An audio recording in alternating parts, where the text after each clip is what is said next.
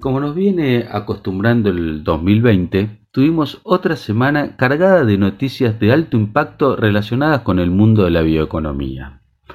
Algunas muy interesantes y otras que no son ni buenas ni nuevas. Y lamentablemente estas últimas llegan desde el ámbito local. Como es la confirmación del cierre de nuevas plantas de biocombustibles, en este caso Bio 4 en Río Cuarto y las plantas de bioetanol y biodiesel de la firma una empresa que se puede decir una pyme familiar. Em, la industria está prácticamente parada, atravesando un momento extremadamente delicado y ha cerrado el mes de octubre con la peor producción histórica de biodiesel. Apenas pasaron dos semanas del debate sobre la continuidad del régimen de biocombustibles que se dio en el Senado de la Nación, donde todos los legisladores, tanto oficialistas como opositores, coincidieron en que se trata de un sector sumamente importante para el país y para las economías regionales. Lo contamos en detalle en la columna del primero de noviembre, que la pueden encontrar en este mismo canal, pero desde entonces nada ha cambiado. Y si todo sigue igual, como hasta ahora, noviembre va a ser peor aún que octubre. Continuando con noticias del ámbito local, finalmente se aprobó la reglamentación de la Ley 27.350 que trata sobre el uso medicinal del cannabis. Hace unos meses, el ministro de Salud, Ginés González García, presentó un borrador para una nueva reglamentación de la ley a la comunidad canábica.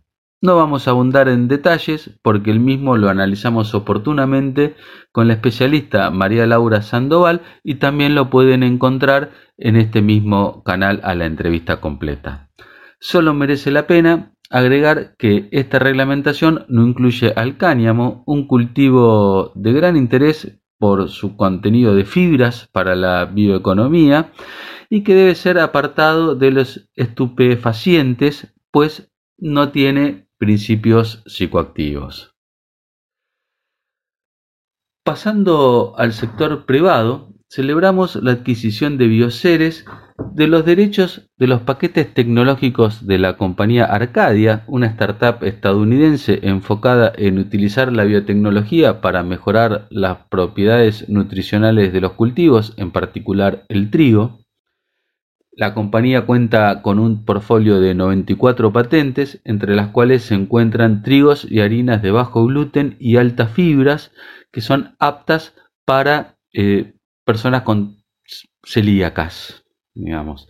Entre ellas se encuentra la harina Goodwheat que presentamos en el portal Bioeconomía en enero de este año, que se comercializa a 12 dólares el paquete de 900 gramos de forma exclusiva online a través de la web y que eh, se agotó en cuestión de horas ese nuevo lanzamiento. Sin duda, eh, una adquisición más que interesante de una de las firmas líderes en cuestiones biotecnológicas de Argentina.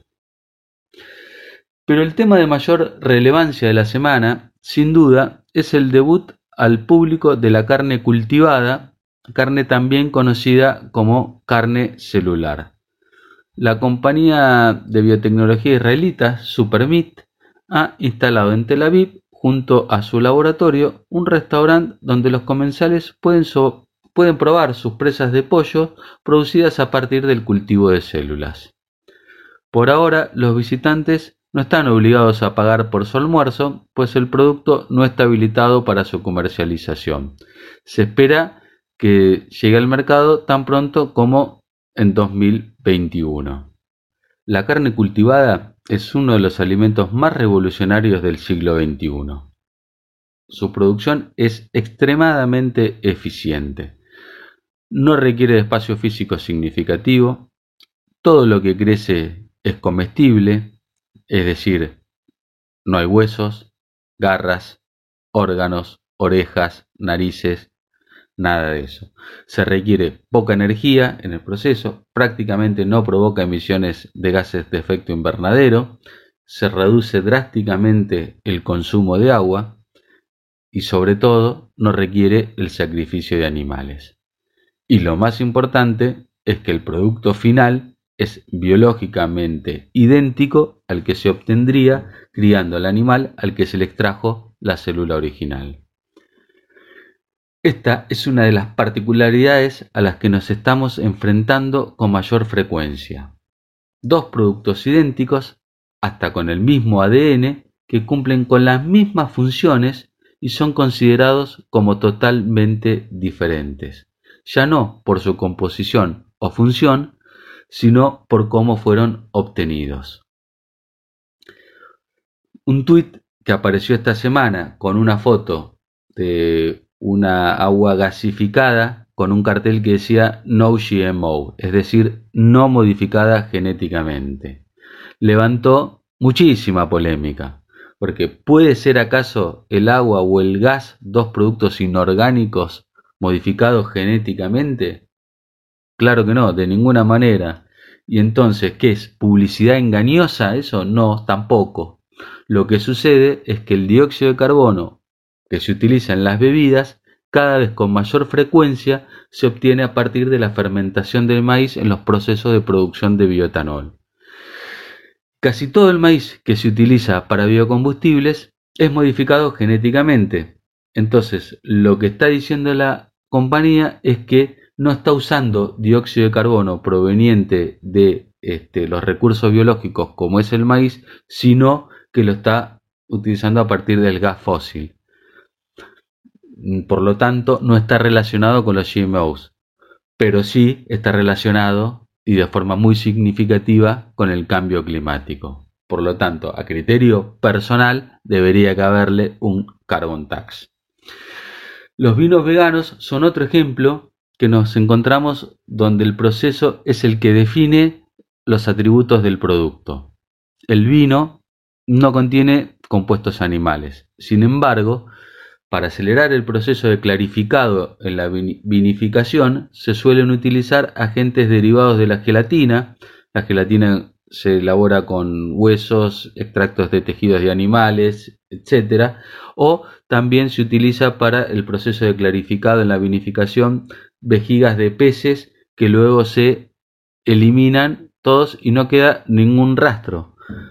Pero la etiqueta vegana exige que no hayan intervenido animales en todo el proceso. Por lo tanto, si el vino fue clarificado por estos métodos tradicionales, no va a calificar para la certificación vegana.